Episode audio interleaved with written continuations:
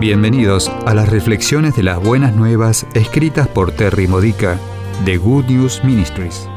Te ayudamos a edificar tu fe para la vida diaria usando las escrituras de la Misa Católica.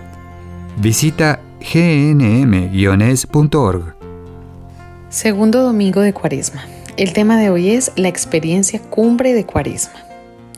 Piensa en una experiencia cumbre una experiencia cumbre que hayas tenido. ¿Cuál fue el momento pico de esa experiencia? ¿Qué lo ocasionó? ¿Qué significó para ti? ¿Cambió tu vida para siempre o fue solamente una emoción momentánea? En el simbolismo bíblico una montaña representa un acercamiento a Dios. ¿Te acercó más a Dios tu experiencia cumbre? Fue en la cima del monte Tabor donde Jesús reveló la gloria de su santidad a sus amigos más cercanos, Conocido como una alta montaña en la escritura, el monte Tabor es en realidad no muy alto. Lo grande fue el evento que ocurrió allí y el por qué. Algunos de los momentos más significativos de nuestra vida espiritual pueden no haberse sentido como una experiencia cumbre, pero de hecho lo fueron.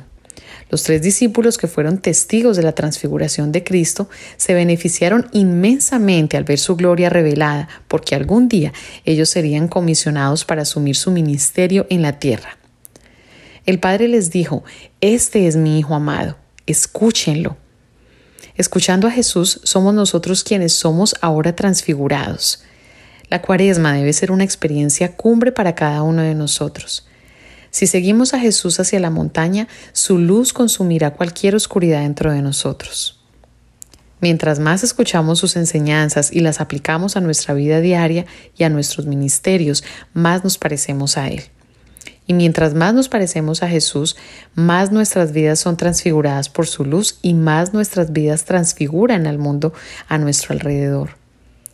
Tal como nos dice la primera lectura, Génesis 22, Abraham no le negó su hijo al Señor, así como Dios Padre no nos negó a su hijo a nosotros.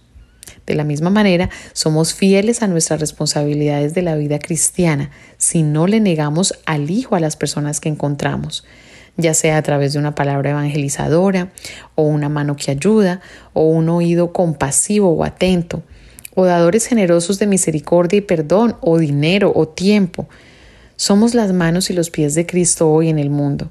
Somos su cuerpo terrenal. Somos la respuesta a las oraciones de las personas. A través de nuestro bautismo hemos sido capacitados para brillar con la gloria del amor de Cristo. Todos hemos sido comisionados para continuar con su ministerio en la tierra. Que la experiencia de la cuaresma nos lleve a niveles más altos de unión con Cristo y su misión.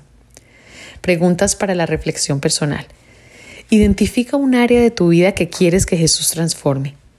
¿Qué necesitas para arrepentirte de eso? ¿Cómo necesitas cambiar con la ayuda de Dios para que otros vean más de Jesús en ti? Comparte un ejemplo en el cual dejaste que Jesús te cambiara. ¿Qué tan difícil fue ser cambiado? ¿Por qué querías ese cambio? ¿En qué forma tuvo un impacto en los demás? Esta ha sido una reflexión de las buenas nuevas de Good News Ministries, gnm-es.org. Si quieres conocer nuestro ministerio, visita hoy nuestra web.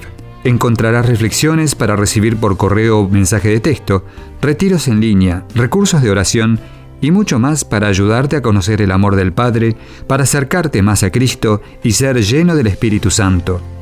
Visita hoy gnm-es.org.